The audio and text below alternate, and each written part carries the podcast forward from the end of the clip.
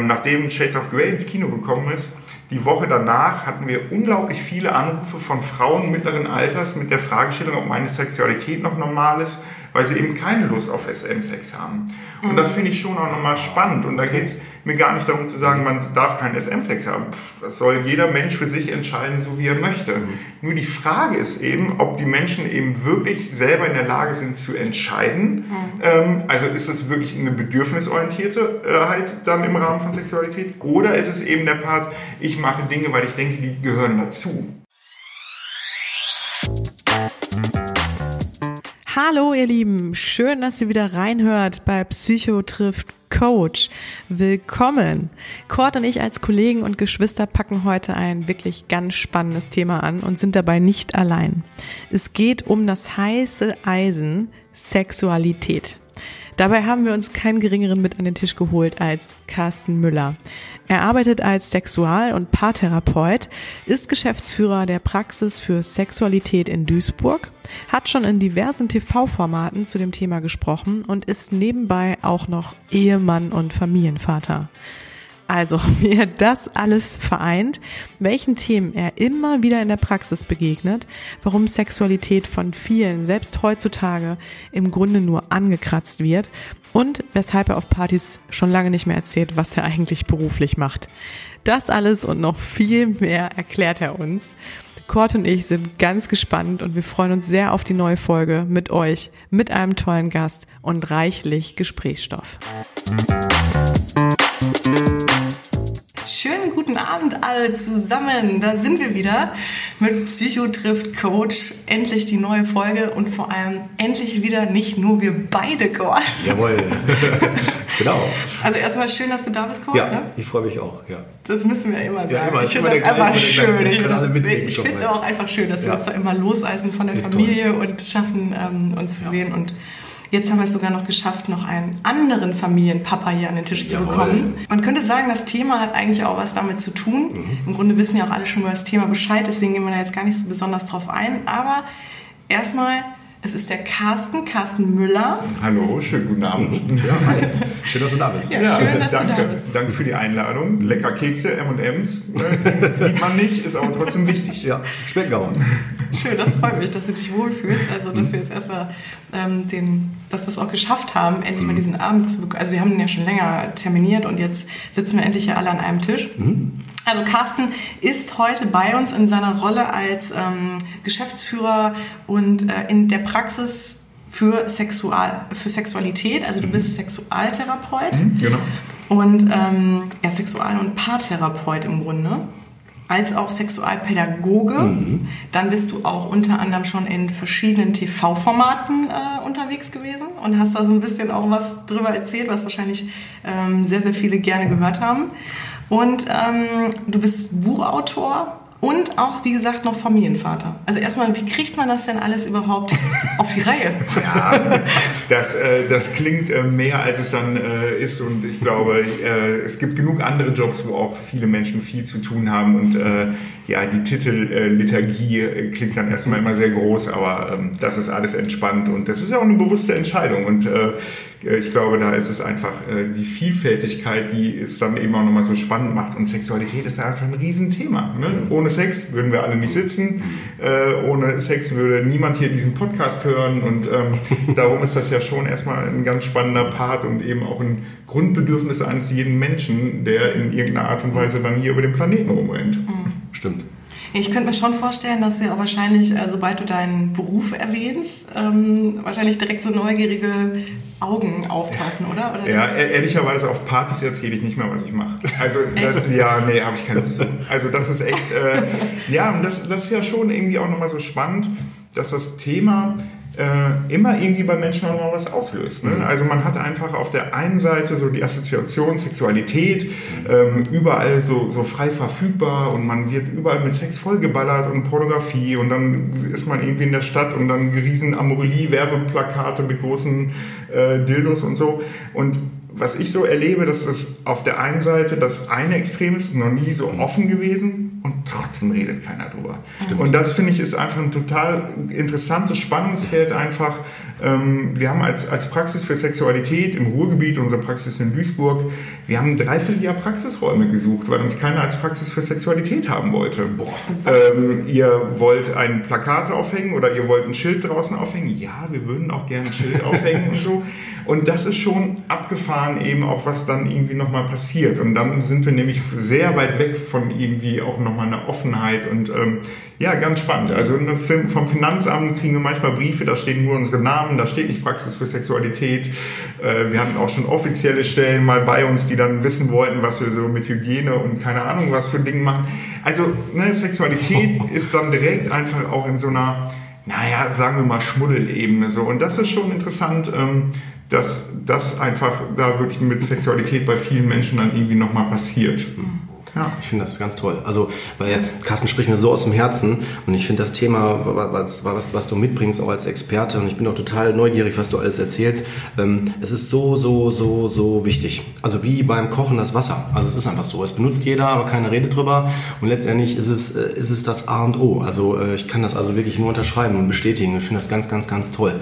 Bevor wir einsteigen, würde ich noch ganz kurz zurückgehen zum Anfang, als du sagst Familienpapa. Mhm. Nämlich, äh, wie wir uns auch kennengelernt haben. Ja. Wie Carsten hingekommen ist. Weil genau. allein da, das passt zum Thema, ne? oder? Ja, absolut, klar. PKIP, PKIP ist das, äh, das Zauberwort für alle, genau. die PKIP nicht kennen. Es geht darum, dass die Kinder, ähm, ich weiß nicht, äh, alle, die die Kinder haben, wissen, wenn Kinder nackt sind, ähm, ohne Windel und so weiter, die fühlen sich fünfmal besser. Ja. Und äh, PKIP, Prager Eltern-Kind-Programm, es geht einfach darum, im Grunde genommen Krabbel- und Spielgruppe, mhm. aber die Kinder sind nackt. Ich betone die Kinder, nicht die Erwachsenen oder ähnliches.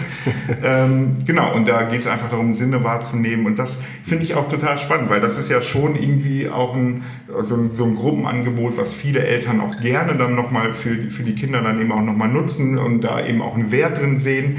Und ähm, bei den Säuglingen, da geht das dann. Und wenn es dann auf einmal Nacktheit im Kindergarten, das wird dann nochmal spannender. Und da äh, erlebe ich eben auch, weil wir eben auch viel so Erzieher und Sozialpädagogen in unterschiedlichen Einrichtungen schulen, dass da dann auf einmal so dieses Thema Nacktheit, was ja erstmal was völlig Normales ist, was Schönes ist, was Gutes ist, was dazugehört, ähm, dann auf einmal so hinterfragt wird. Und da finde ich einfach auch nochmal so wichtig, gerade wenn wir überhaupt darüber sprechen, ja, was ist denn überhaupt Sexualität oder was macht das mit Menschen, dass man einfach erstmal sagen kann, naja, Sexualität beginnt mit Null und geht bis Tod was eben spannend ist, die Ausdrucksform wird anders sein. Ein Kind wird Sexualität anders nochmal wahrnehmen und anders sich in Sexualität ausdrücken, als dann ein Erwachsener, der gerade irgendwie Kinder zeugen möchte. Oh ja. Und ähm, dann vielleicht eben auch ein alter Mensch oder ähnliches. Und das ist schon interessant, alte Menschen, Menschen mit Beeinträchtigungen und Kindern, das sind so die ersten, denen das Recht auf Sexualität auch abgesprochen wird. Mhm. Weil dann irgendwie passiert so, nee, alte Menschen, das ist dann ja auch eher eklig und fies oder so. Und das ist doch so unglaublich schade, weil ich finde einfach, ja, vielleicht die Ausdrucksform ändert sich und trotzdem wird man ja auch ein Bedürfnis haben. Und da ist eben Sexualität auch nochmal deutlich mehr als reine Penetration und Geschlechtsverkehr. Mhm. Und da finde ich eben so, so was, so Worte wie Lust und Beziehung und Identität, das sind ja alles so Dinge, die Sexualität einem irgendwie dann auch nochmal geben. Und da, ähm, glaube ich, um da auf die Kinder zurückzukommen, dass so da auch Kinder ihren eigenen Wert dann eben auch nochmal haben in Bezug auf Sexualität und die es eben total toll finden, äh, irgendwie nackt zu sein und äh, rumzuflitzen oder ähnliches. Oder eben auch, das kennt man ja auch, dass Kinder sich vielleicht ja auch an Gegenständen reiben ja, ähm, genau. oder eben an, an Stofftieren oder sich ähm, selber einfach schöne Gefühle machen. So, das ist so dieser Begriff kindliche Masturbation, ja, und die werden keine nackten Menschen dann im Kopf haben, sondern es ist einfach ein schönes Gefühl. So wie man im Sommer dann irgendwie Erdbeereis isst und vielleicht noch eine zweite und eine dritte Kugel haben will, so wollen sich Kinder dann eben auch ein schönes Gefühl machen. Ja. Und das genau. ist eben oft so, was bei Erwachsenen dann so ganz schnell dann nochmal passiert. Ah, mein Kind, und ich erlebe dann oft Erwachsene sehr schambesetzt und ähm, ja, das Thema Scham ist einfach was, was sich auch, glaube ich, dann auch durchzieht. Und das ist einfach auch spannend. So. Hammer. Total. Ich freue mich voll bei jetzt ich, auf. Ich auch. Ja. Also ich äh, würde gerne einfach nur, weil ich versuche auf jeden Fall noch so den roten Faden zu halten. Ja, ja, ich glaube, ihr beide werdet euch jetzt gleich sonst total verlieren, könnte ich mir vorstellen. Vielleicht noch eine Anekdote. Ja. Ähm, wir haben ja eine WhatsApp-Gruppe, äh, nur um zum Themen sammeln. Ich kann mich noch erinnern, es war von Anfang an der Flow da. Also ich glaube, wir hatten, äh, ich glaube, du hattest die Frage gestellt, ja, was machen wir inhaltlich? Und zack, zack, zack, zack, kam da gefühlt zehn Folgen raus. deswegen so als Einleitung für das, was du jetzt sagen wirst. Wir haben echt viel vor, deswegen müssen wir wirklich schauen, wie wir das alles so auf einen Nenner kriegen. Großes wir haben Thema. ja auch schon, wir haben ja schon angedeutet, auch so für uns ne, zu, zu dritt, dass wir wahrscheinlich noch eine zweite Folge machen oder du vielleicht auch nochmal kommst, wenn du magst. Äh, dass Carsten eine Instanz wird bei uns gerne. mal gucken. Aber vielleicht bevor wir so richtig einsteigen ins Thema, Carsten, würde ich mich, oder fände ich es ganz spannend, wenn du vielleicht nochmal kurz erzählst, ähm, wie du vielleicht dahin gekommen bist, also Sexualtherapeut zu werden, weil das finde ich wirklich auch ganz interessant. Was hat dich dazu bewegt, wenn das für dich okay ist? Und ähm, wie sieht das wirklich so in der Praxis aus? Also wer sind deine Patienten? Ne? Ja, genau. Also grundsätzlich von meiner Grundausbildung her ähm, habe ich Sozialpädagogik studiert und habe dann im Jugendhilfebereich gearbeitet mit jungen Erwachsenen, wo einfach dann im Rahmen von Pubertät und jungen Erwachsenen das Thema Sexualität einfach eben auf dem Silbertablett auch nochmal ist. Und ähm, dadurch, dass es für mich nochmal ein spannender Bereich war und, und das war eben auch so in meinem Studium und das ist auch insgesamt ein Thema, dass es einfach in der Ausbildung von Fachkräften wenig bis gar nicht nochmal Thema ist. Ähm, weil da auch wieder, da sind wir bei Scham, können wir nachher auch nochmal drauf schauen, warum das eben so wenig Thema ist. Ähm, und darum war es für mich so, naja, okay, wenn ich jetzt hier fachlich mit den Menschen irgendwie arbeite, wo dieses Thema so groß ist, muss ich mich in irgendeiner Art und Weise fortbilden, um dann einfach meinen Job vernünftig machen zu können. Und dann habe ich eine ähm, Sexualpädagogenausbildung gemacht und ähm, habe dann nach der Sexualpädagogenausbildung, weil ich da auch nochmal dachte, boah, nee, das ist super, das finde ich gut, das finde ich spannend, ähm, dann eben wirklich die Sexualtherapieausbildung noch in Hannover an der Medizinischen Hochschule da gemacht, ähm, beziehungsweise LIS-Institut hieß das. Genau, und dann äh, eben würde ich dann den Sexualtherapietitel. Und dann mit meiner Kollegin, äh, die Jenny Bockhoff, der, mit der habe ich mich dann vor fünf Jahren selbstständig gemacht. Die habe ich in der Sexualpädagogenausbildung damals kennengelernt und dann haben wir uns mit der Praxis selbstständig gemacht und wir versuchen einfach so eine Fachberatungsstelle rund um das große Thema Sexualität in all seinen Facetten zu sein. Also wir arbeiten auch zum Thema sexuelle Gewalt, wir arbeiten zum Thema neue Medien, Pornografie und eben grundsätzlich auch zu diesem Riesenthema Sexualität. Und wenn es dann darum geht, mit welchen Menschen wir in der Praxis arbeiten, gibt es so eben diesen klassischen Part von Sexual- und Paartherapie, einzelne Menschen, Paare, ähm, von wirklich jungen Menschen, 18, 19, 20, die mit ihren äh, äh, Beziehungen äh, zu uns kommen, bis hin zu äh, mein aktuell ältestes Paar ist, da ist sie, ich glaube, ja, sie ist 65 und äh, er ist irgendwie 67. Also daran merkt man eben auch nochmal, ja, Sexualität ist für alle eben auch nochmal ein Thema. Und ähm, ansonsten von den Themen her wirklich von Lustlosigkeit über Schmerzen beim Geschlechtsverkehr, Fremdgehen, Pornografie, ähm, ist dann auch immer so die Frage, ab wann geht sowas wie Sexsucht, Pornografiesucht, Fetisch, also wirklich sehr, sehr bunt und sehr, sehr breit, äh, dann wirklich auch nochmal angelegt, ja. Okay. Ja, vielleicht ähm, ist das auch ein ganz guter Einstieg ins Thema, dass du vielleicht erstmal erklärst, wie geht man denn am, wie geht man denn meistens ran an sowas? Also vor allem, sagen wir jetzt auch mal ganz pragmatisch, da kommt ein Patient zu dir oder vielleicht, dass du auch mal das Thema einfach Sexualität nochmal so, gerade für die Hörer oder auch natürlich für uns, also Cord und mich natürlich auch gerne, das nochmal so ein bisschen mehr beschreibst. Also was versteht man eigentlich darunter? Gibt es auch Themenblöcke, auf die man das häufig auch in der Praxis so runterbricht oder, Ja. also genau, wie ist es so? Also ich finde, vor allem würde ich nochmal wichtig, das habe ich gerade schon mal so kurz angerissen, dass einfach Sexualität deutlich mehr als rein Körperlichkeit ist und eben auch deutlich mehr als Geschlechtsverkehr. Also ich finde einfach auch so ein Part wie Fantasien und Lust sind einfach da wirklich auch wichtige Dinge, die dann eben auch nochmal als Funktion von Sexualität auch nochmal zu nennen sind.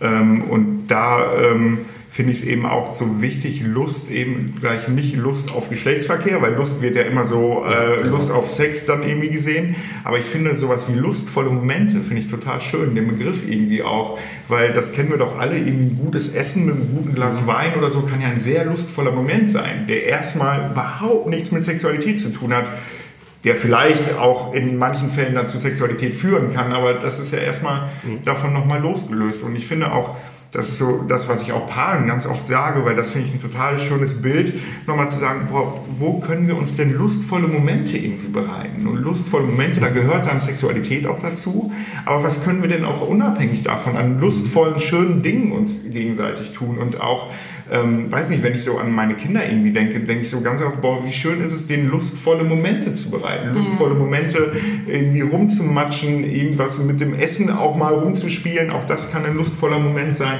Und das finde ich ist einfach schon mal ein großer Part von Sexualität. Und dann sind wir, glaube ich, sehr schnell, und das ist einfach auch was, ähm, da geht es allen Menschen so, der Part von Identität. Also ne, Mhm. Kör Oh. Körpergefühl, ähm, eigene Wahrnehmung, bin ich normal, bin ich richtig so, wie ich bin? Das sind einfach Fragen, die beschäftigen alle. Und es wird immer so sehr schnell dann auf Jugendliche geschaut und so. Aber Identität ist wirklich ein Riesenthema für alle Menschen. Ähm, und dann auch in Bezug auf Sexualität, weil so diese Fragen, ähm, wirklich, bin ich normal, um, umfasst da einfach ja, all, alle Menschen. Ähm, und da sage ich dann immer ganz schnell auch so dieses, naja, erwachsene Menschen, warum posten die irgendein Essen, was sie gekocht haben bei Facebook?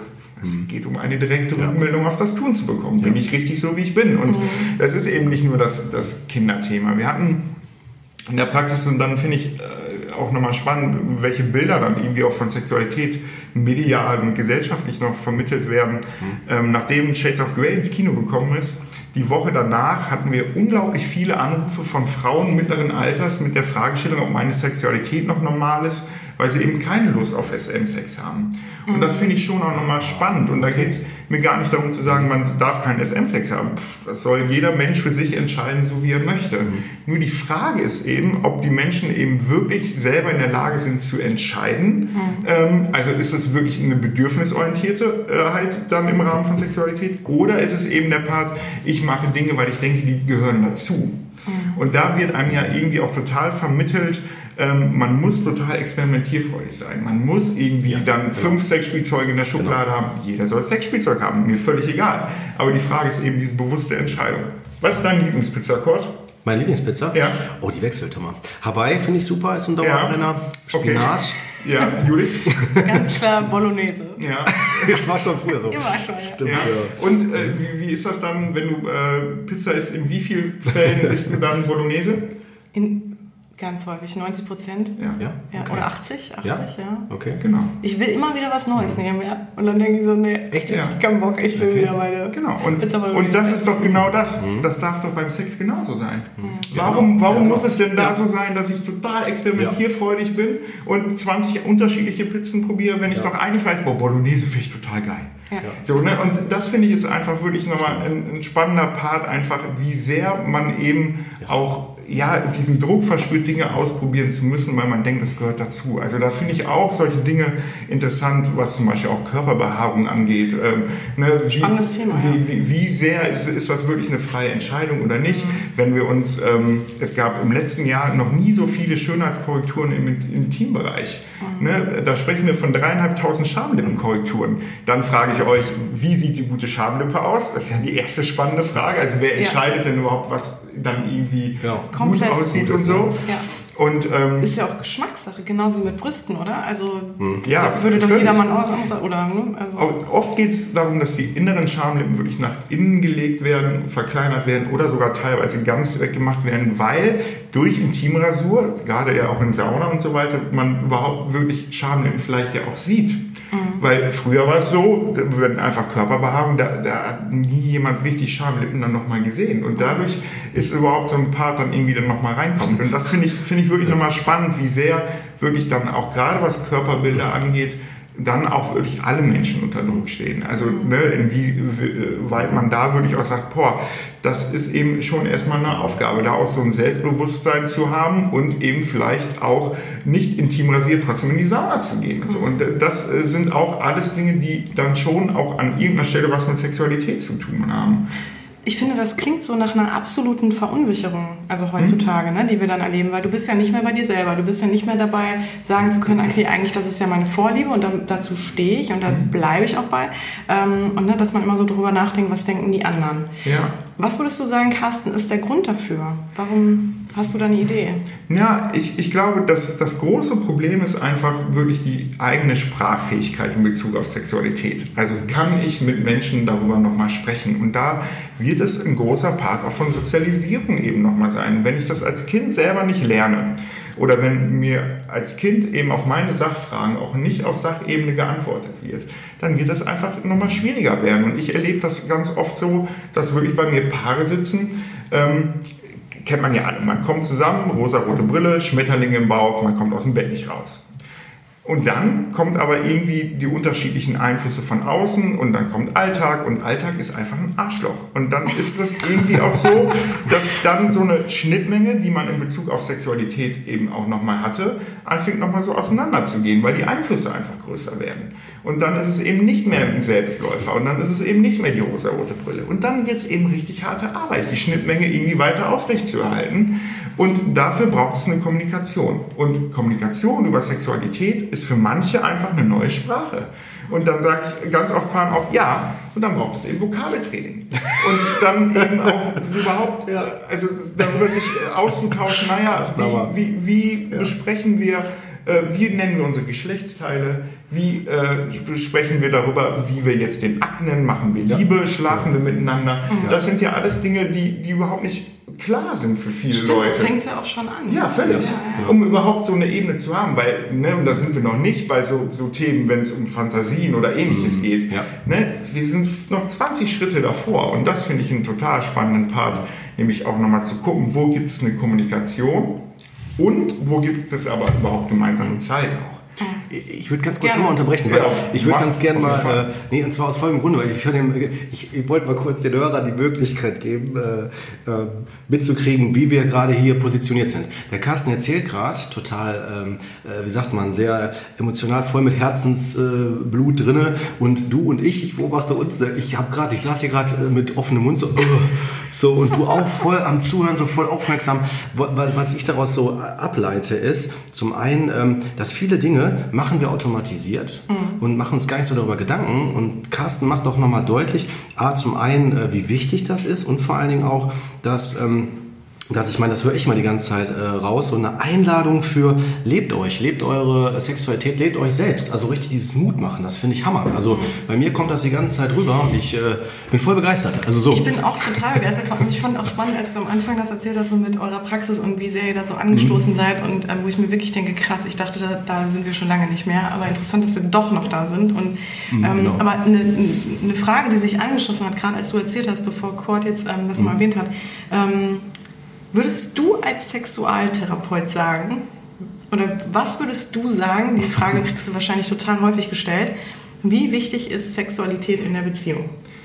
Ja, und da kann ich eben nicht die eine Antwort drauf geben, weil das wird mhm. erstmal jeder Mensch für sich selbst entscheiden. Das ist ja auch wichtig. Okay. Mhm. Und ähm, weil auch da, äh, ich finde dieses Schnittmengenbild wirklich ganz gut, weil jeder Mensch wird ja so sein eigenes Bild von Sexualität haben. Das ist genährt aus eigener Erziehung, eigener Sozialisierung, wie bin ich groß geworden, was sind meine ersten Partnerschaftserfahrungen und was sind dann eben auch meine Sexualitätserfahrungen. Dieses Bild, wenn wir dann über Beziehung und Partnerschaft reden, trifft dann ja eben auf das Bild des anderen. Ja. Und dann sind wir bei der rosa-roten Brille, da passen dann die Bilder auf jeden Fall äh, zueinander, da muss man nicht drüber reden. Und dann geht es eben aber los, nämlich das gemeinsame Bild von Sexualität zu kreieren. Mhm. Das ist ja das Schwierige. Und da ist es eben auch so, und darum kann man eben nicht pauschal sagen, so und so muss Sexualität und so groß muss der Stellenwert sein, sondern da wird sich dieses Bild im Rahmen von Biografie nochmal ändern. Also ne, das Bild von gemeinsamer partnerschaftlicher Sexualität. Mhm. Ähm, wird sich nach dem ersten Kind in den ersten ein, zwei Lebensjahren auf jeden Fall schon mal ändern. Ja. So. Und da braucht es dann genau die Auseinandersetzung, weil wenn der eine dann nämlich unzufrieden ist und denkt, boah, aber früher war doch alles besser und ich will das wieder früher. Nee, es wird kein früher geben, sondern es wird darum gehen, wieder ein neues Bild zu kreieren. Mhm. Und das Spannende finde ich dann eben auch, selbst wenn man dann als Paar ein gemeinsames Bild gefunden hat, wo man beide mhm. sagen, ja, super. Und es geht gar nicht um 50-50. Es geht darum, irgendwie ein Gefühl zu haben, ja, das passt. Mhm. Ähm, man wird dieses Bild nicht eins zu eins auf eine andere Beziehung übertragen können. Also wenn dann nämlich äh, die Partnerschaft aus welchen Gründen auch immer dann äh, beendet ist, dann reicht es eben nicht zu wissen, boah, da hatte ich ja eine Idee. Na, weil dann geht es wieder darum, der andere hat ja wieder ein anderes Bild. Und dann wird es einfach so sein, Sexualität, man ist nie fertig. Ja. Ich spreche da immer von einem Begriff und das finde ich ist dann auch ein sehr schöner, dass es eigentlich darum geht, äh, um einen sexuellen Bildungsbegriff, also sexuelle Bildung. Und Bildung ist einfach irgendwas, was ein Leben lang bei Menschen dann nochmal passiert. Es ist einfach eine lebenslange Auseinandersetzung und dafür brauche ich auf der einen Seite die Bereitschaft, überhaupt dann in irgendeiner Art und Weise da, äh, mich mit zu beschäftigen, weil das ist ja auch ist ja eigentlich auch scheiße, wenn man nicht fertig ist. Ne? Ein Haus habe ich gebaut, bin ich fertig mit. So, aber mit Sexualität werde ich eben nicht fertig. Aber, aber das Schöne daran ist ja eben auf der anderen Seite wieder, dass dadurch, dass ich nicht fertig bin, ich eben aber auch immer noch mal Dinge ändern kann. Ich Dinge mhm. feinjustieren kann. Und das finde ich ist doch eine Riesenchance eben auch nochmal zu sagen, ja super, ich kann Dinge verändern im Rahmen von sexueller Bildung. Und dann ist es natürlich so, und dann machen wir den Bogen mal ganz zurück, wenn Kinder nämlich da schon gut aufgeklärt sind, auf Sachfragen Antworten bekommen, dann werden die das ja auch schon früh auch nochmal lernen. Weil wenn ich als Kind lerne, Zugang zu meinen eigenen Gefühlen zu bekommen, wenn ich Zugang zu meinem Körper habe, ich ähm, Geschlechtsteile benennen kann, ich eine Idee habe, dann wird es ja viel, viel klarer dann nochmal sein. Da werde ich doch diese Dinge eben auch in spätere Partnerschaftsbeziehungen viel leichter nochmal umsetzen können, gerade was sowas wie Zugang zu eigenen Gefühlen angeht, ähm, als wenn ich das als Kind nicht gelernt habe. Mhm. Ne? Kann jemand von euch Klavier spielen? Nee. Nee. Dann lernt mal jetzt Klavier spielen. Richtig harte Arbeit. Mhm. Könnt ihr, könnt ihr beide schaffen, aber es ist eben richtig harte Arbeit. Und das ist das, was ich meine als Chance. Ja, man kann eben noch Klavier spielen lernen, auch später. Und trotzdem wird es leichter sein, wenn man da als Kind eben auch schon mhm. äh, drankommt. Und das ist so auch mein Appell immer an Eltern, würde ich auch sagen, ja, natürlich da Kinderfragen auch auf eine Sachebene zu beantworten. Mhm. Weil für Kinder ist Penis Penis, Scheide Scheide genau. äh, und ähm, genau. die Kuh ist die Kuh. So, ja. ne? also es ist ein reines Sachthema. Ich merke das bei Kindern ganz oft auch, ähm, und das finde ich ganz spannend, wenn man mit Kindern über Tod und Sterben redet, ist das auch ein reines Sachthema. Ne, die finden das spannend. Die sehen irgendwo ein totes Tier. Erste, was sie machen, irgendwie Stock holen und irgendwie rumpulen, weil es ist noch nicht besetzt, es ist noch nicht sozialisiert. Und so ist das bei Sexualität eben auch. Es ist erstmal ein reines Sachthema. Die Kinder haben keine nackten Menschen im Kopf, die haben keine Idee von Geschlechtsverkehr. Wir Erwachsenen, wir haben unsere Erwachsenensexualität. Und ich will da einfach nochmal mit sagen, ja, dieses Bild von Sexualität ist einfach ein Ergebnis aus Lebensgeschichte. Und da gehört Kindheit eben genauso dazu. Und ja, es ist nicht Hopfen und Malz verloren, aber es ist eben dann manchmal auch nochmal anstrengender, wenn ich in, in meinen ganzen Beziehungen noch nie über Sexualität gesprochen habe, noch nie über Fantasien gesprochen habe, dann wird es einfach auch schwer. Und dann ist es eben Neusprache und Vokabeltraining, so wie ich vorhin sagte. Boah, da würde ich so gerne ansetzen, was du jetzt gesagt hast, Carsten, Hammer, Hammer. Ich habe schon die ganze Zeit gedacht, so alles, was der Carsten sagt, da muss sich eigentlich jeder angesprochen fühlen, weil wir sprechen hier nicht von einem Sonderbereich, so von wegen, was wir bisher vorher schon mal hatten, so Angststörungen oder ähnliches, weil Sexualität hat jeder. Also, weil es fängt ja nicht, wie Carsten auch gerade sagt, es ist ja nicht einfach nur der Akt an sich, sondern Sexualität ist viel mehr. Es fängt ja schon bei Kleidung, bei Geschlechtsidentität, vor allem an. So, und jetzt hast du, Carsten, was ganz Wichtiges gesagt, genau, wenn für Kinder, finde ich, also du hast die ganze Zeit wichtige Dinge gesagt, aber jetzt am das Ende so, ja wohl auch ja, ja, klar, nicht falsch verstehen. Nicht falsch verstehen. Aber jetzt, jetzt äh, bezogen auf das, was, was, was so bei mir jetzt sofort Klick gemacht hat, ähm, was, was mich immer sehr auch beschäftigt, so in, in, auch in meiner Arbeit. Dieses Thema, für Kinder ist es wirklich unbefleckt. So, und ich glaube, da fängt das Pathologische an, wenn nämlich da die älteren Generationen sagen, so, und da müssen wir die Kinder abholen. Zum Beispiel, früher hat man ja dann gesagt, so von wegen, wenn du onanierst, wirst du blind. Mhm. Oder weißt du, so diese ganzen Mythen, die dann so aufkommen, ne? so, wo ich mir dann denke, so, oder irgendwie was in der Bravo dann immer drin stand, so dieses, ne? Äh, irgendwann hast du dann keinen Samen mehr oder kannst keine Kinder mehr zeugen oder so, ne? Mhm. Solche Sachen, ne? Ja. Fällt mir gerade so, ich glaube, da fängt das dann an, oder? Kann man das so sagen? Ja, auf jeden Fall. Und ich, aber eben auch wirklich doch mhm. die Sprachlosigkeit der Erwachsenen. Wenn ein Kind mhm auf seine Frage keine Antwort bekommt, dann ist es doch irgendwie auch so, naja, was macht denn das Kind? Dann wird es sich seine Welt irgendwie selber zurechtbauen. Und ich denke doch dann immer, boah, es ist doch besser, wenn die Erwachsenen da eine Antwort drauf geben, als dass es die großen Geschwister machen, die Nachbarskinder oder als wenn das Google macht. Weil die werden ihre Frage irgendwie auch nochmal beantworten können. Und das finde ich ist so, ja, das ist natürlich, da darf man auch beschämt sein und da darf man auch nochmal kurz ja, da habe ich jetzt mit der Frage auch nicht gerechnet, da muss ich noch mal kurz überlegen. Ja, aber es ist ja trotzdem ist irgendwie ja wichtig, dazu was zu sagen. Ja. Aber darf ich dich da fragen, Carsten, ja. ähm, sollte man das da denn irgendwie, weil die Frage stelle ich mir ehrlich mhm. gesagt, sollte man das kindgerecht irgendwie aufbereiten oder mhm. sollte man das wirklich Bienchen. sachlich, nee, nicht Bienchen, aber also es ist also. ja wirklich schwierig, ähm, würdest du wirklich rein Fortpflanzung äh, mhm. zum Beispiel erwähnen oder geht's, würdest du sagen, und, äh, da geht es auch um Liebe und Nähe oder mhm also wie würdest du es und macht man es irgendwie ja. doch, verbildlicht man das irgendwie so ein bisschen oder? Also, also ich, ja, alles gut. Äh, also ich finde es erstmal wichtig, ähm, grundsätzlich würde ich schon sagen, ein Kind, was in die Grundschule kommt, sollte auf einer Sachebene wissen, wie ein Kind entsteht. Also, dass der Penis in die Scheide eingeführt wird. Man könnte dann sogar noch am besten sogar sagen, naja, die meisten Menschen sagen Scheide, aber Scheide ist eigentlich nur der Eingang und am besten reden wir von Vulva. Aber gut, das ist dann irgendwie das Champions League Niveau. Ähm, und nein, und, und da aber würde ich ähm, trotzdem zu sagen, ja, und das ist für Kinder aber was Selbstbestimmtes. Also ich finde nicht, dass wir Erwachsenen das bei Kindern unbedingt zum Thema machen müssen. Aber das Thema wird ganz von alleine eben nochmal kommen. Und warum ich das einfach auch wichtig finde, weil ich, ähm, wir waren äh, also im Rahmen von Außenfortbildung, wir machen viel auch so Lehrerfortbildungen und sind mhm. eben auch viel unterwegs. Und oh, wir haben an einem Gymnasium ähm, haben wir mal im Rahmen ähm, von unterschiedlichen Fortbildungen haben wir auch mit den Oberstufenschülern und Schülerinnen gearbeitet zum Thema Pornografie. Und dann ähm, haben wir mit denen so eine anonyme Befragung gemacht und nochmal gefragt, ja, wann war das erste Mal in ihrem Leben, äh, dass sie ein Hardcore-Porno gesehen haben? Also Hardcore-Porno heißt dann eben äh, Nahaufnahmen von Geschlechtsteilen plus eben Penetration. Äh, was glaubt ihr? Wie alt waren die? Das ist echt eine gute Frage. Ja, ich, ich hätte jetzt gehofft, also ich bin jetzt mal naiv, ja, mhm. und sag mal so ab 10 ist jetzt mhm. meine Hoffnung. Wie jetzt? Klasse oder äh, meinst du jetzt nee, Alter? Äh, Alter. Alter? Ich, weil ich, ich finde, wie Carsten schon anteasert, ne? also die, dass sie schon in der Grundschule damit anfangen, aber ich hoffe eigentlich, dass es erst ab der weiterführenden Schule ist. also bei Hardcore, nee, da würde ich schon, also auch so ab 12 vielleicht sogar denken. Mhm. Würde ich jetzt denken. Aber heutzutage ist es ja leichter ähm, zugänglich. Deswegen also Simon, mein ältester ist neuneinhalb. Ich hoffe jetzt, dass er uns die YouTube-Videos sieht. Ne? Okay, ne? Aber genau, okay ja. Kord einmal weghören. Nee, zwischen 8 und 10 war wirklich da der erste Zugang. Aber das, okay, das Interessante ist mhm. ja auch nochmal, finde ich, da geht es ja nicht darum, dass die Kinder dann einen bewussten Zugang haben, mhm. dass die bewusst danach suchen. Äh, das wird ja eher so, so durch Zufall. Also ne, googelt, googeln Sie mal zu Hause und auch ihr beiden, googelt mal Möpse.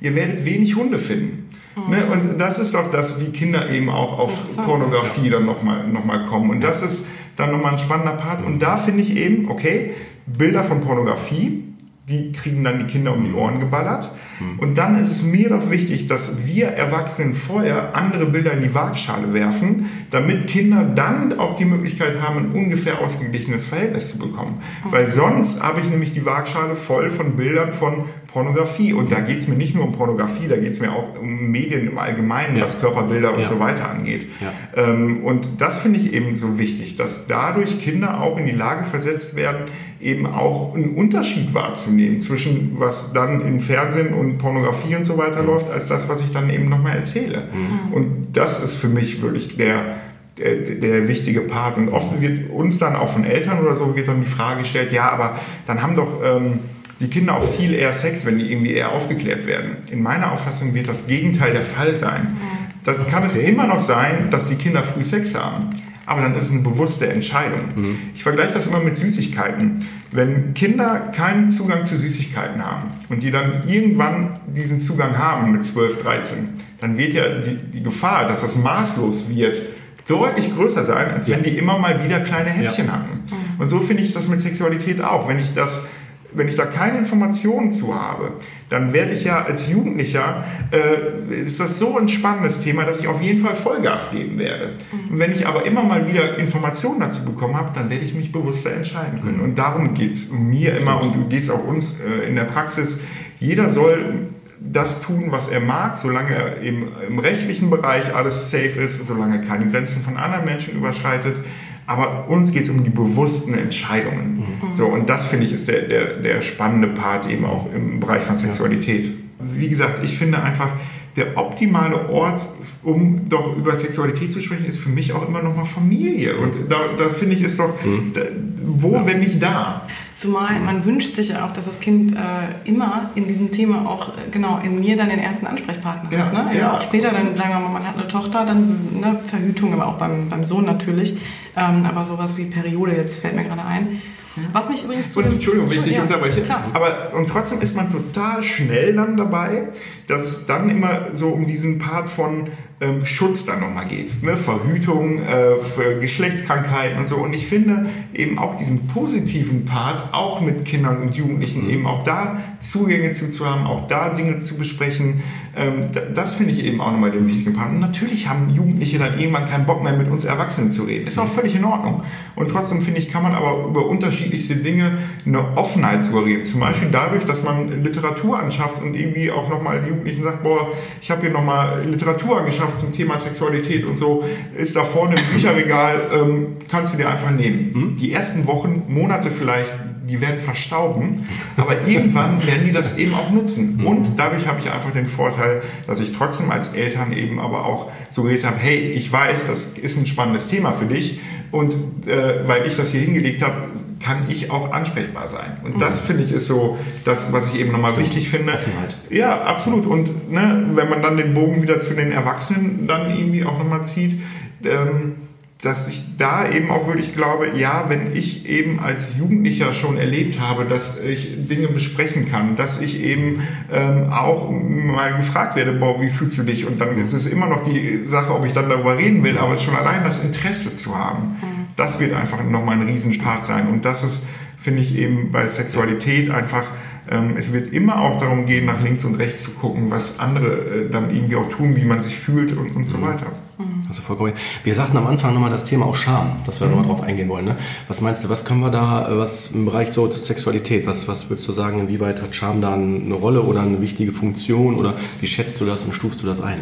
Naja, ich meine, nackiger als beim Sex kann man ja erstmal nicht sein. Ja, und das soll ich wird, meinst du, ne? so, ja, ja und das und trotzdem, man ist im wahrsten Sinne des Wortes nackt. Also ich glaube, mhm. in, de, in der Phase von von Orgasmus, von, von, von Sexualität leben. Ähm, es gibt keinen Moment, wo man angreifbarer ist als in dem. Und dadurch ist das eben auch das so ein Charme. schön gesagt. Finde ich auch. Ja, also ist das so, so, so ein schambesetztes Thema dann Hammer. eben auch nochmal. Weil, wie gesagt, man kann nicht nackiger sein. Und das ist einfach Seele, Körper und alles das, was damit zu tun hat, ist auf dem Silbertablett. Und dadurch bin ich einfach auch angreifbar. Mhm. Dadurch tut Sexualität eben auch so weh, wenn es äh, dann irgendwie nicht passt, wenn man das Gefühl hat, der Körper spielt nicht mit, irgendwie bei Männern Erektionsprobleme, bei Frauen Schmerzen oder so, weil, weil es eben ein riesen Charme ist. Der, in dem Moment ist nicht irgendwie, also ja, das, es war nicht schön und eben, ja, ich musste vielleicht sogar abbrechen oder ähnliches. Mhm. Und das ist dann Stimmt. wirklich was, ähm, ja, das ist der große Punkt von, mhm. von Charme.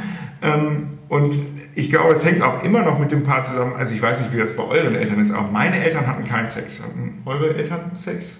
Also ne, ähm, ja, wir hatten also wir, wir hatten die Situation halt, wir sind äh, wir hatten andere äh, Situationen. Ja, wir also hatten wir keine, ähm, keine funktionale ähm, also, keine klassische Elternsituation. Ja, weil unsere also, Eltern waren geschieden, deswegen. Ja. Also, Nein, aber ich meine, da, da, ist man doch immer so, so ganz schnell dann irgendwie auch so, dass, dass es eben immer so, so Menschen gibt, ja, die haben keinen Sex. So, so, ja. so das, das meine ich. Und ähm, da ist, glaube ich, einfach ähm, Scham ist was, was ja auch in anerzogene Ding eben auch ist, was ja eben auch schon früh losgeht. So. Das finde ich, also wir sind ja gerade so ein bisschen dabei, die mhm. Entwicklung, ne? Mhm. die sexuelle Entwicklung des Menschen. Ich finde auch nochmal eine ganz spannende Phase dieses Thema Pubertät, mhm. ähm, dass wir da vielleicht einmal gucken, weil du auch gerade Identität angesprochen hast. Ähm, und mich würde auch sehr interessieren, wie es aktuell so heutzutage ist, weil wir ja mhm. natürlich einen ganz, ganz anderen Dingen jetzt unterliegen, ne? Mhm. mit den sozialen Medien und ähm, genau so einer schnellen Verfügbarkeit von echt auch Hardcore-Pornografie äh, und mhm. sowas.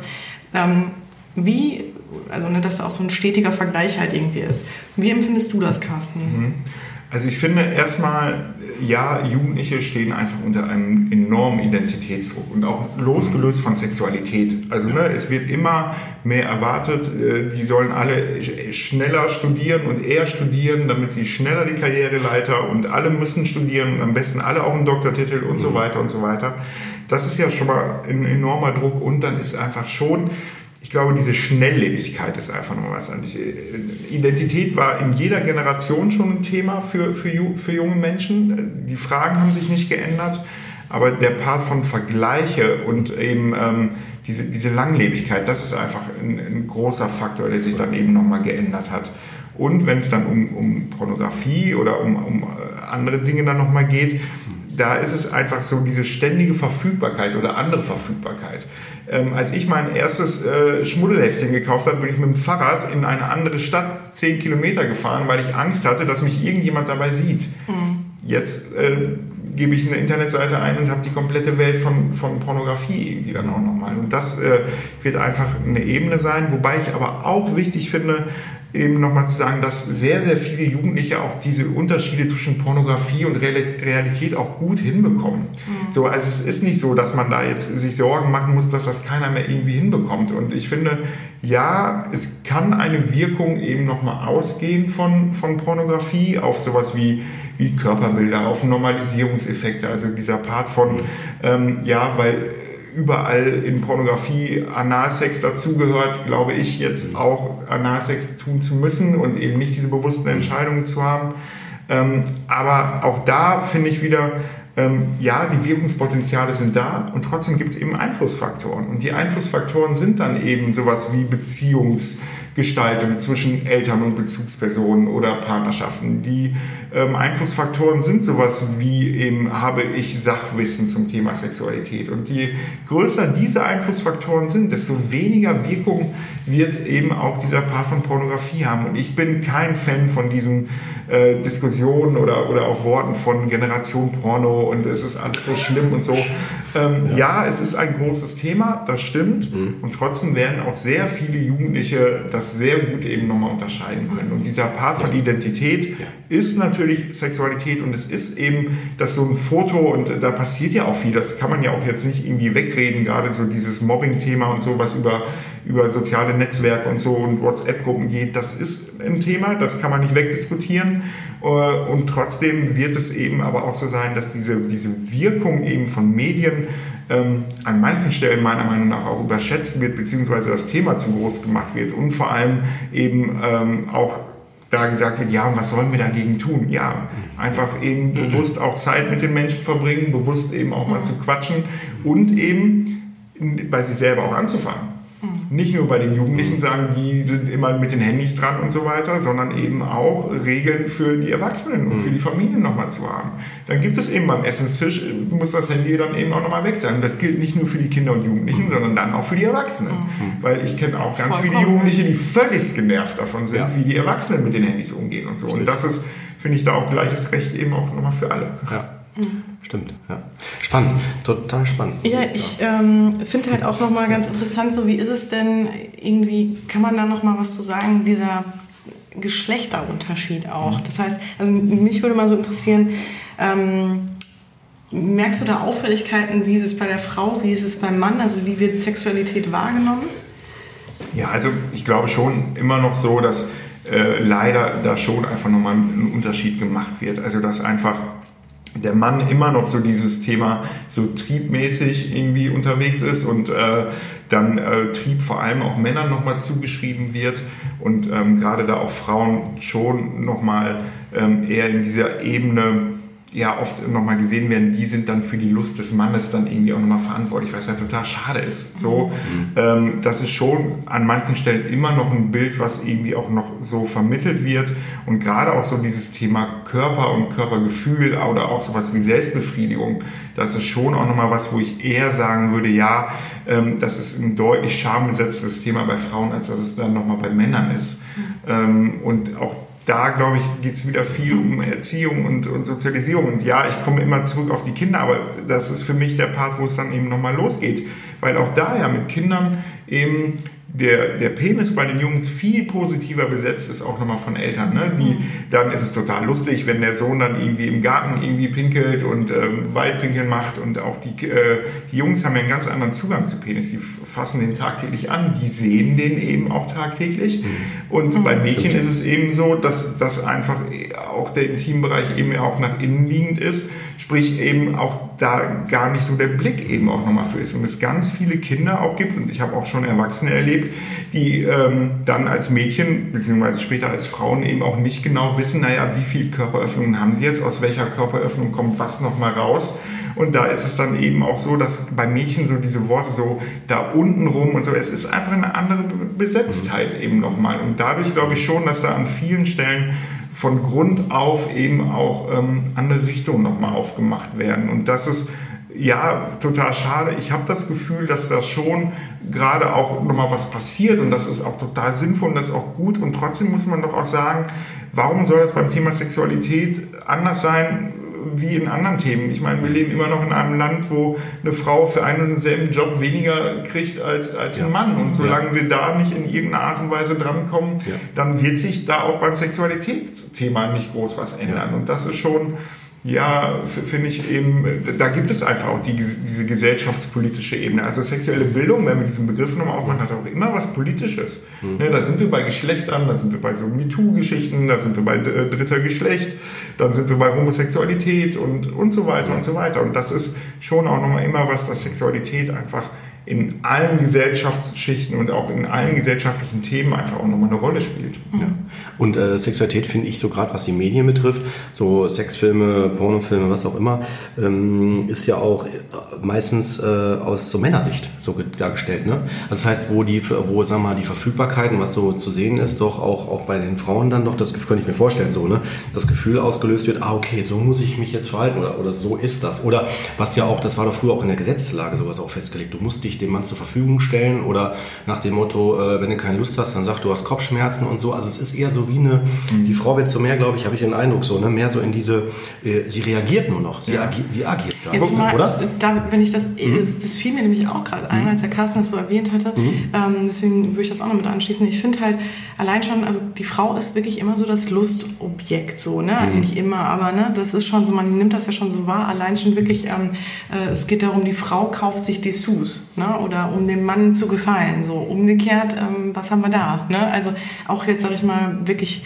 ähm, was die Reklame betrifft. Ne? Also ich finde, man sieht halt eher Dessous-Werbung als ähm, Mann in irgendwelchen speziellen. Ah, wobei ich schon glaube, dass die, die Männer da auch ordentlich in den mhm. letzten äh, Jahren irgendwie auch nochmal auch aufgeholt haben, was so diesen Druck angeht. Also mhm. ja, ich würde auch nochmal sagen, dass da Frauen nochmal unter einem anderen Druck stehen.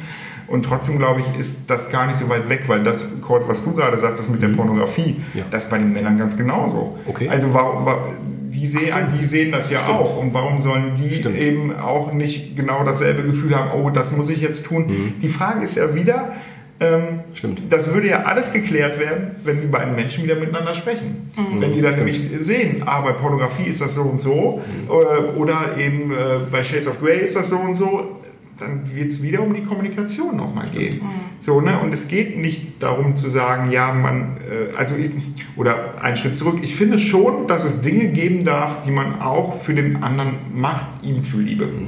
Die Frage ist dann immer, ähm, ja, wie viel bin ich bereit und äh, wo ist dann aber auch eine Grenze überschritten. Aber das macht man doch im Alltag auch. Man macht doch Dinge auch, weil man irgendwie denkt, ja, okay, meine Frau will jetzt lieber asiatisch essen gehen, ich habe eigentlich nicht so Bock, aber komm, mache ich. Mhm. Und ich finde auch, dass es das um Sexualitätsthema geben darf. Mhm. Also das wird immer dann so, so negativ oder so schwierig nochmal gesehen. Die Frage ist einfach wirklich, ähm, nach dem Gleichheitszeichen, glaube ich, müssen doch dann beide das Gefühl haben, ja, das war okay und das war cool für uns so. Und dann wird es natürlich so sein, dass wenn man auf Dauer dem anderen nur Dinge Gutes tut, wird das eben dann nicht reichen. Ja, genau. Aber ich finde schon, dass es auch Dinge geben darf, wo man sagt, ja, das ist jetzt nicht so meins, aber okay. Mhm. Und dafür braucht es aber eben so diese Auseinandersetzung. Und ähm, bei Paaren ist es dann ja sogar eher, und das ist dann ja auch ein ganz spannendes Thema, was auch ganz oft in der Praxis ist, ist ja so dieses, ähm, ja, wir haben ja gar keinen Sex mehr.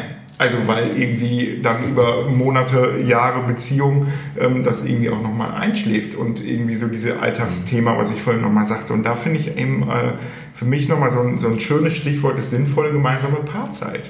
Also wo schafft man es eben auch als Paar, sich gemeinsam äh, irgendwie auch gute Zeit zu haben? Und äh, da finde ich finde ich das total wichtig und sinnvolle gemeinsame Paarzeit. Das kann sein, wir äh, treffen uns nachher und bringen die Mülltonne nach draußen und quatschen zwei Minuten.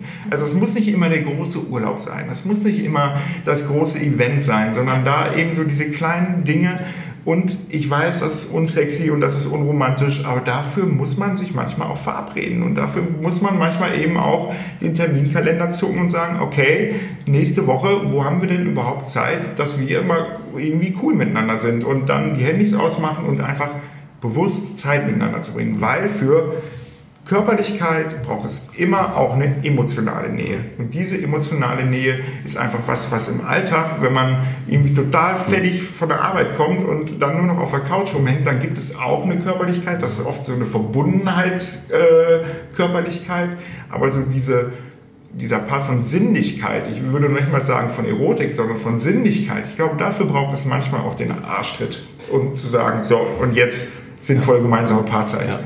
Ich, ich könnte, Carsten, ich könnte nicht knutschen dafür. Das ist einfach Hammer. Weil, ja, ich muss das nochmal sagen. Vielleicht denkt sich der eine oder andere äh, Hörer jetzt so, oh, ja, ja, ne, der hat gut reden und so, voll hört sich total schlau an und so. Ne? Also im Sinne von, so, das ist jetzt schön gesagt. Aber äh, da möchte ich auch nochmal direkt das unterstreichen.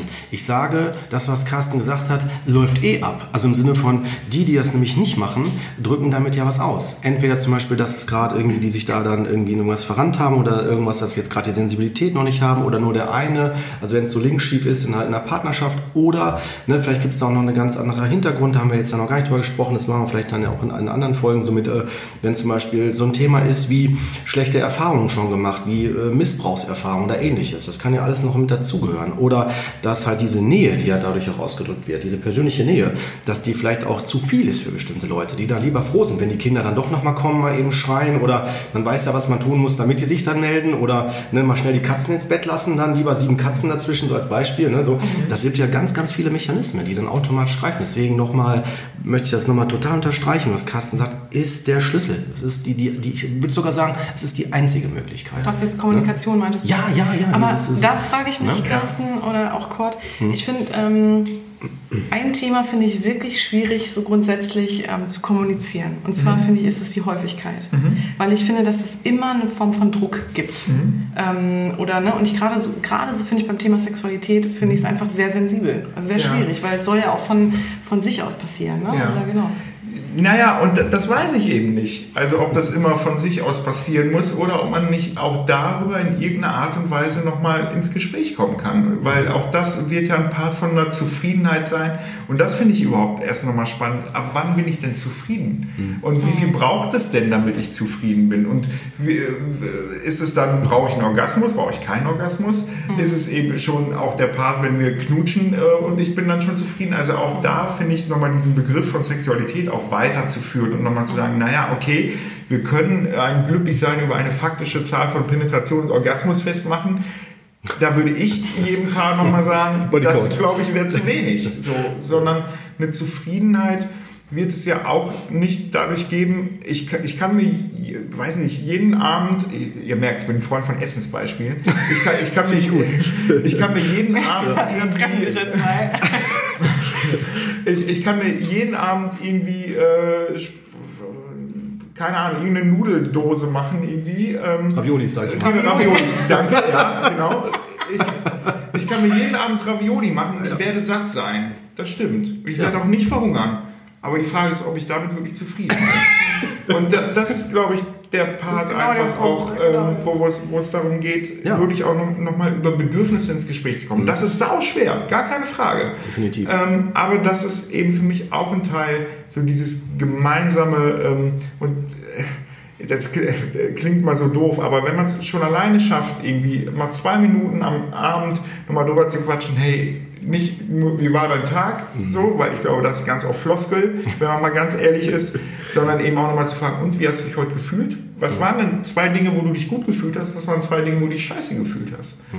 Und dadurch kriegt man ja wieder diese emotionale Nähe. Und dann ist es eben auch, dann wird es auch Phasen geben, wo man vielleicht dann nicht so viel Sex hat auf der reinen äh, Ebene von äh, man zählt, aber dadurch habe ich eben auch eine andere Gelassenheit, wenn ich mich emotional dann aber nahe und verbunden fühle. Und eben würde ich auch nochmal diese Auseinandersetzung, Sexualität wird sich verändern und auch die faktische Zahl wird sich vielleicht dann eben nochmal verändern. Egal in welche Richtung. Also ne, es gibt Phasen, da wird die nach oben gehen und nach unten gehen. Aber da, glaube ich, in eine Kommunikationsebene zu kommen, richtig ja. schwer. Aber dann würde ich auch Einschlüsse für langfristige Partnerschaften, wenn es dann um Sexualität geht, eben. Ich finde auch, dass Sexualität irgendwie immer was so mit äh, Aufmerksamkeit zu tun hat. Ne? Das heißt also, oder ich meine, das ist ja im Grunde genommen dann der gemeinsame Nenner, dass man, äh, ich es auch total schön finde oder ähm, ne, es natürlich gut ankommt, wenn man Komplimente zum Beispiel bekommt. Ne? Also so dieses Thema, ich sehe den anderen auch noch. Ne? So, da ist noch diese Aufmerksamkeit da und ich glaube, die schwindet halt einfach über die Jahre, weil der andere ist ja im Grunde an meiner Seite. Ne? Und ähm, also, ne, oder weiß ich nicht, Carsten. Ja, nee, abs äh, absolut. Und, und im Grunde genommen ist es aber genau das. Aufmerksamkeit, es geht um Bedürfnisse. Genau. Und, und dann eben losgelöst auch von, von den Bedürfnissen nochmal zu sehen. Ähm, und da wird es am Ende des Tages wird es da ja eine bunte Tüte sein. Also da wird auch Sexualität in der bunten Tüte drin sein in Bezug auf Bedürfnisse, aber es wird ja auch nicht alles sein. Das ist ja auch gut so. Also es ist schön, dass wir hier eine komplette Sendung darüber machen und ja. trotzdem ist Sexualität ein wichtiger Part und ohne Sexualität, wie gesagt, werden irgendwann ja. die Menschen nicht mehr geben. Ja. Ja, aber auch nicht mehr und nicht weniger. Und ich finde auch da manchmal so eine Entspanntheit nochmal reinzunehmen, ähm, dass äh, eben es wird Phasen geben, da wird Sex weniger Rolle spielen. Mhm. Und das darf auch so sein. Wichtig ist dann aber eben die Kommunikation wieder darüber. Und das ist eben wirklich was, ähm, wo ich auch wirklich mit Paaren oder mit einzelnen Menschen richtig hart daran arbeite, diese Sprache zu lernen. Mhm. Und dann eben auch über, über angeleitete Dinge in, ins Gespräch zu kommen, weil das ist eben nicht so einfach. Und das kann man auch nicht. Das ist auch, also kann ich auch von mir selber sagen, da bin ich auch besser drin geworden. Also ne, das war am Anfang, als ich meinen Job gemacht habe, und man dann mit Themen äh, äh, konfrontiert worden ist, wo man jetzt erstmal vielleicht selber noch nicht so fit war oder so, da musste man auch erstmal die Sprache dazu finden. Und dafür braucht es dann eben Training, um dann gut da drin zu sein. Und dann geht es nicht darum, dass man dann die Granate im Bett ist, sondern eben äh, die Granate in Bezug auf die Bedürfnisse des anderen irgendwie wahrzunehmen und da eben das Gefühl von zu haben, ja, und es ist cool miteinander. Das ist doch das, warum Urlaub so oft klappt. Warum Urlaub so ein wichtiger Part von Beziehungen nochmal ist. Weil nämlich da Alltag weg ist und es ist klar, die Bedürfnisse sind oft sehr klar. Mhm. Ähm, wir entspannen oder wir machen irgendwie auch was Nettes und so weiter. Also es ist ja. eben, äh, es ja, und geht, die Aufmerksamkeit ist Ja, genau, genau. Und darum ist äh, Urlaub immer äh, was, was klappt. Und es gibt ja auch Paare, die retten sich von Urlaub zu Urlaub. So über viele, viele Jahre. Und darum äh, meine ich das mit diesen sinnvollen gemeinsame Paarzeit eben auch im Alltag, weil das ist, ja, die, die, der Urlaub kann dann eben die Oase sein, wo man auftankt, aber ich glaube, es braucht immer irgendwie auch zwischendurch mal Wasserhähne, wo man jedenfalls nochmal einen Schluck nehmen kann. Mhm.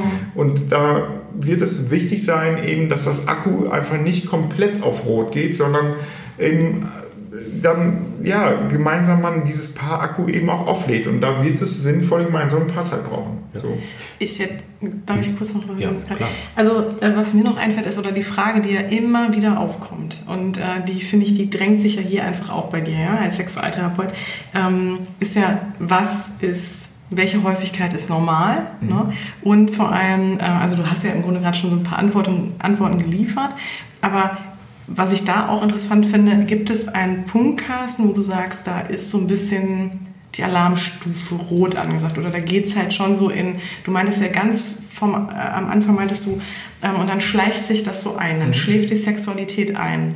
Ähm, gibt's dann, kann man da irgendwie merken, wann es da so hingeht? Oder ne, gibt's, kann man schon irgendwie sagen, okay, so und so häufig. Risikofaktoren du? Ja, und auch so und so häufig hat man in einer gesunden Partnerschaft doch Sex. Also mhm. gibt es da vielleicht doch eine Zahl? So, also, ne? Ja, also eine Zahl wirst du nicht von mir hören dazu, weil, weil ich das eben auch wirklich so finde, dass das jeder individuell eben ja. auch nochmal entscheiden wird. Und da ähm, darum würde ich da lügen, einfach wenn ich sage, ja, so und so würde ich Ihnen empfehlen oder so und so ist das Wissenschaft, gibt es einfach erstmal mhm. nicht. So, ja, da wird, wenn man da irgendwas googelt oder so, wird man da irgendwelche Zahlen zu finden, aber wo ich dann denke, was ein Quatsch. Also mhm. da, dann, ja, da hat man ja auch wieder eher so diesen Druck darin. Und diese Alarmzeichen, ich glaube, da hat doch jeder immer ein eigenes Gefühl für. Mhm. So, eben so dieses, eine Unzufriedenheit kriegt man ja irgendwann mit. Die Frage ist eben, an welchem Punkt ich meine Unzufriedenheit äußere. Und da wird es eben Menschen geben, und da, das erlebe ich dann schon oft, dass Paare einfach irgendwann dann zu mir kommen und der Leidensdruck dann einfach so groß ist, dass dieser Punkt einfach natürlich schon lange, lange überschritten ist. So, und das ist, glaube ich, so dieses, wenn man das Gefühl hat, eine Unzufriedenheit zu haben, dann würde ich immer den Menschen sagen, boah, ja, dann fangt an, das ernst zu nehmen und fangt an, es in irgendeiner Art und Weise zu kommunizieren. Und wenn es dann eben nicht am Küchentisch funktioniert, das ist manchmal so, dann muss man vielleicht eben auch externe Hilfe holen. Und dann muss nicht immer Sexual- und Paartherapeut sein. Also die können auch zu dir kommen, Judith, oder zu dir, Cord. Ich glaube, da geht es einfach manchmal ja, darum, jemanden extern nochmal zu haben, wo man, wo man so ein bisschen drauf gestoßen wird. Und da geht es nicht immer um Sexualtherapeuten oder wie auch immer. Ne? Mein Steuerberater will sagen, du bist doch bescheuert, was du da sagst. Aber trotzdem finde ich das total wichtig. Da geht es nicht immer darum, sondern es geht darum, vielleicht auch einfach ein bisschen moderiert zu werden. Weil am Küchentisch das zu klären, ist eben nicht immer so easy. Und das eigene Auto wird man auch nicht immer in der Garage irgendwie flicken können. Da muss man auch manchmal nochmal zur Autowerkstatt mhm. gehen. Und das ist einfach bei so hoch emotionalen Themen wie Sexualität und Partnerschaft, mhm. ist es einfach total schwer. Mhm. Ich finde aber da auch zum Beispiel ganz wichtig zu betrachten, häufig ist es ja so, dass der eine, der möchte mehr, sagen wir mal zum Beispiel, und der andere ist eigentlich zufrieden mit dem Status, der gerade läuft. Mhm. So, was ist in dem Fall, ne? also du, wir haben ja gerade so darüber gesprochen, okay, wenn man die eigene Unzufriedenheit feststellt, ja, aber was ist denn, wenn die eigene Unzufriedenheit nur bei dem anderen ist sozusagen? Ne? Ja. Und auch da wird es dann darum gehen, gemeinsam ins Gespräch zu kommen, wie gehen wir jetzt mit diesen unterschiedlichen Bedürfnissen und diesen unterschiedlichen Bildern dann nochmal um.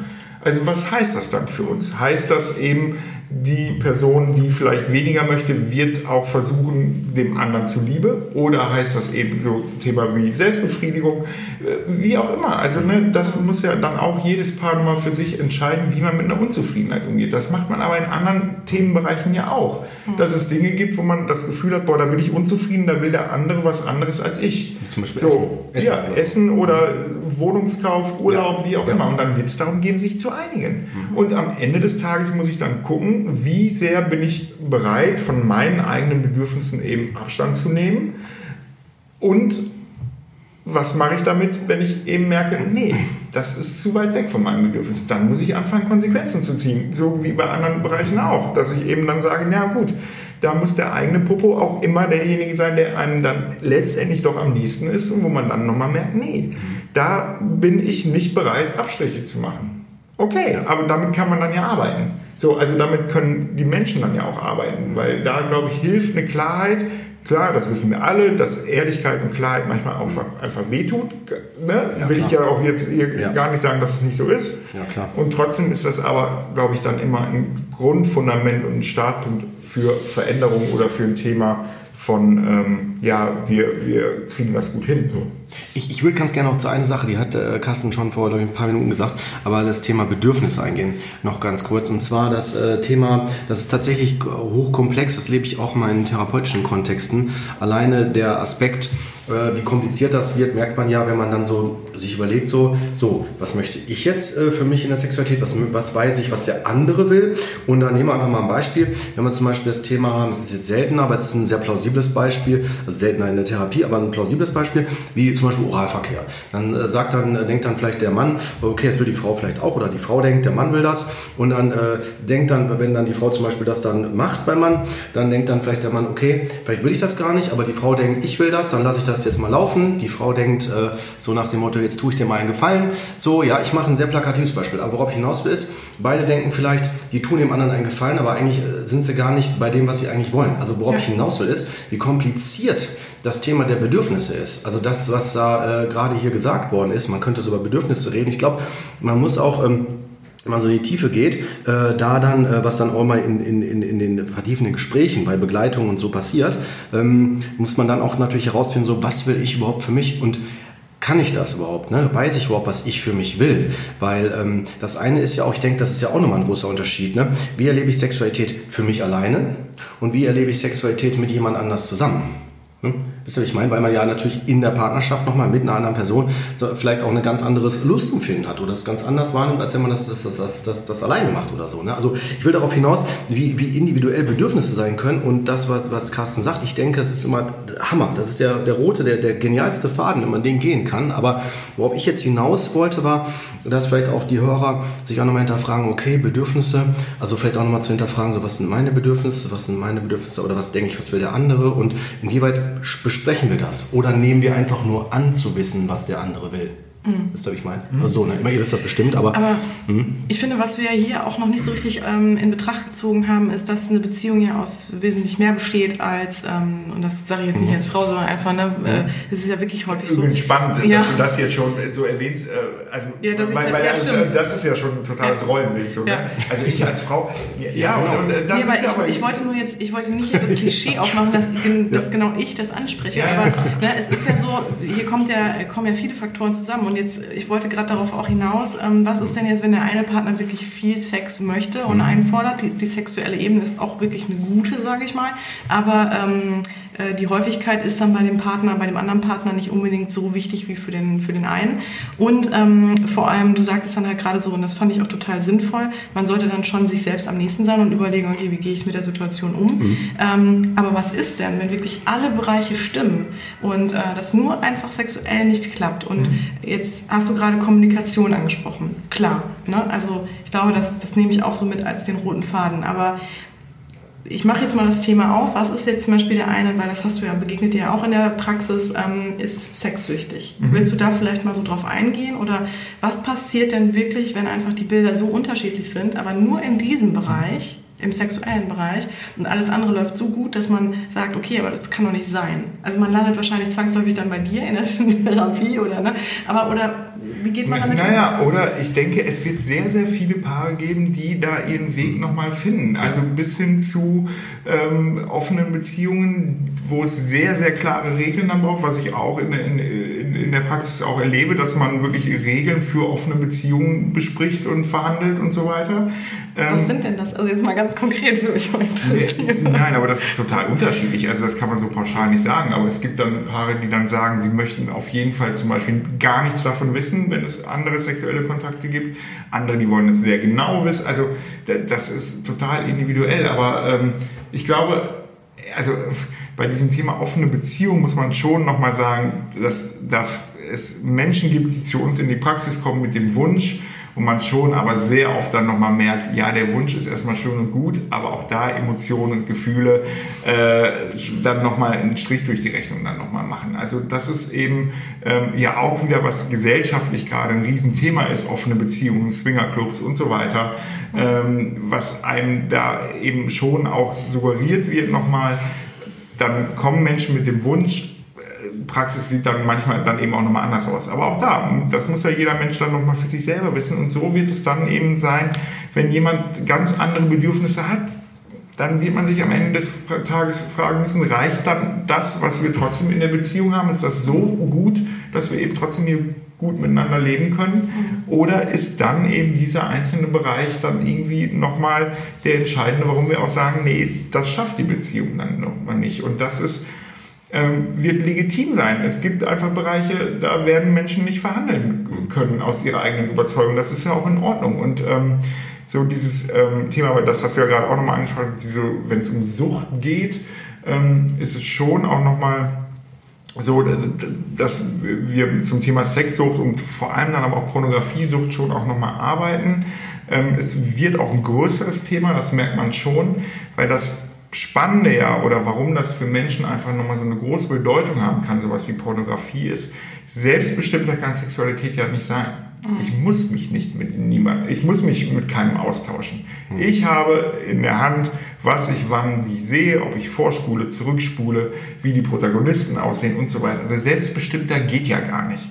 Und darum ist das eben auch für Menschen so interessant. Und dann ist es eben genauso wie andere Süchte einfach eine stoffungebundene Sucht, wo es dann auch erstmal, das klingt vielleicht irgendwie schwierig, aber da geht es dann auch um Entzug. Also da geht es dann wirklich darum, ähm, Trigger letztendlich nochmal rauszunehmen. Also man fängt an mit den Menschen ähm, zu erarbeiten, an welchen Punkten sie überhaupt an Sexualität denken. Äh, manchmal ist es dann so, ich hatte mal einen Menschen, der ist immer auf seinem Arbeitsweg an einem Sexshop vorbeigefahren. Mhm. Mit dem haben wir äh, einen neuen Arbeitsweg äh, entwickelt. Also ne, das sind dann schon nochmal Themen und ähm, so dieses süchtige Verhalten. Ich glaube, ja, das, das kommt insofern auch nochmal, weil der Druck auf der einen Seite größer ist, viel Sexualität haben zu müssen, warum auch immer, und eben wirklich so diese, diese Unabhängigkeit, die durch Pornografie eben auch nochmal ermöglicht wird.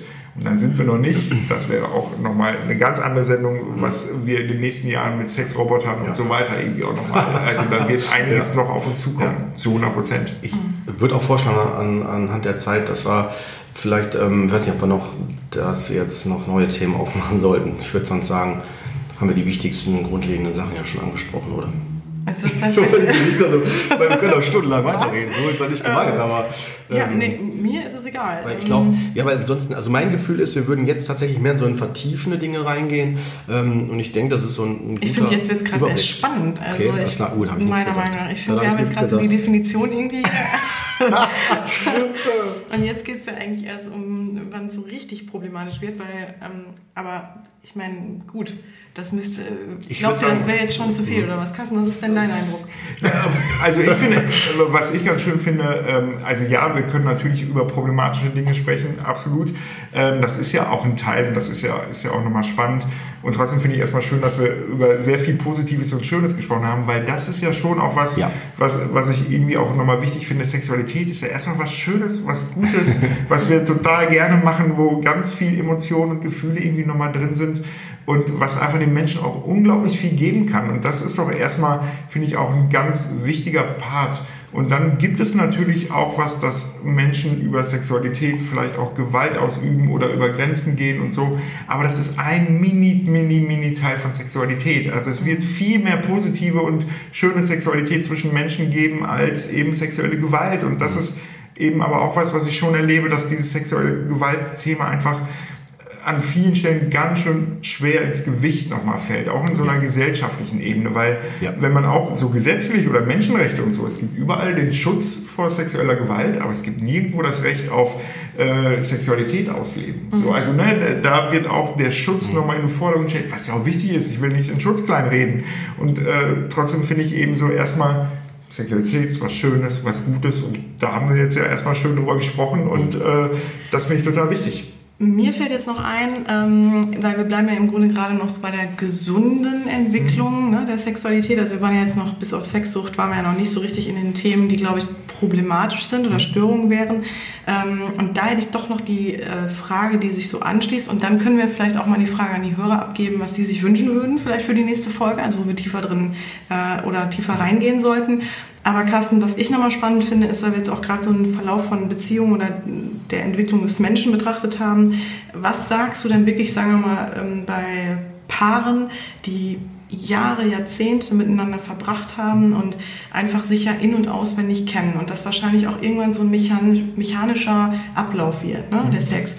Ähm, kann man da dieses Feuer wirklich komplett neu entflammen oder nicht komplett, aber so gibt es die Möglichkeit, ne, da wirklich eine ganz ähm, neue Form der Sinnlichkeit und ihr wisst, was ich meine. Also, Ravioli wieder neu zu entdecken. Ja, genau. Also ich glaube, ja, absolut. Aber es wird einfach komplett anders sein als das, was man am Anfang hatte.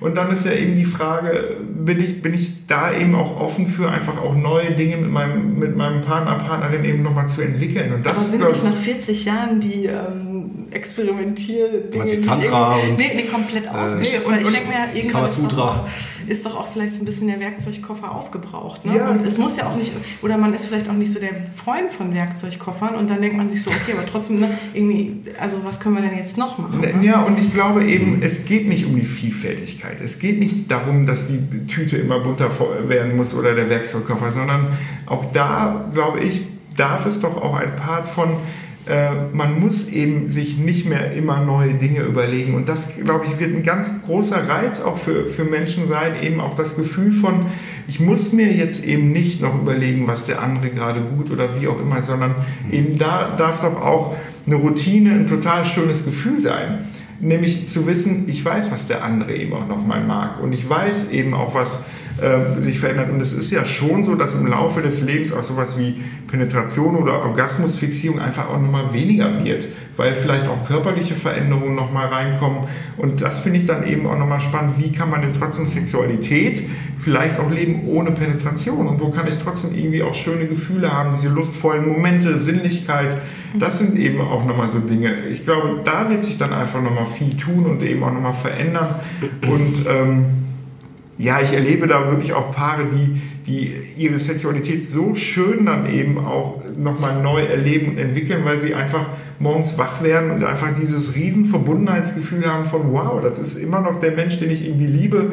Und wenn ich den küsse, habe ich ein gutes Gefühl. Und das ist ja auch ein Part von Sexualität. Und das finde ich so, so schön einfach auch ähm, an meinem Job da einfach viele glückliche Menschen zu erleben, die einfach immer noch total verliebt sind und da, darum ist das ja auch manchmal so schwierig. Wenn man nicht verliebt wäre, dann würde es einem auch manchmal nicht so wehtun. Mhm. Und das ist einfach der, der, der wichtige und der schöne Part an eben auch. Mhm. Ja, wenn ihr wollt, ich finde, das ist ein schöner Schlusssatz. Mhm. Finde ich auch tatsächlich ganz gut. Ja. Hast du noch ich, was hinzuzufügen? Äh, nee, überhaupt nicht. Im Gegenteil. Also für mich, also ich würde äh, darauf brennen, dass wir Carsten auf jeden Fall, wenn er möchte und Zeit hat, äh, nochmal einladen, äh, weil mich hat das sehr, sehr, ich habe vieles äh, auch nochmal jetzt aus anderer äh, Sicht gesehen und auch einiges Neues war für mich auch dabei. Für mich auch. Und ja. äh, ganz, ganz, ganz, ganz toll. Und ich sehe, und das war auch mein Gefühl, wie wichtig das Thema einfach ist. Und äh, ja, lohnt sich auf jeden Fall auch zu gucken, Carsten. Du machst ja auch Veranstaltungen, kann ich auch nur äh, sagen, ne? Richtig, ne? Oder? Ne? Das heißt, also da kann man auch mal nach nachgucken. Ähm, genau, also lohnt sich auf jeden Fall. Also ja.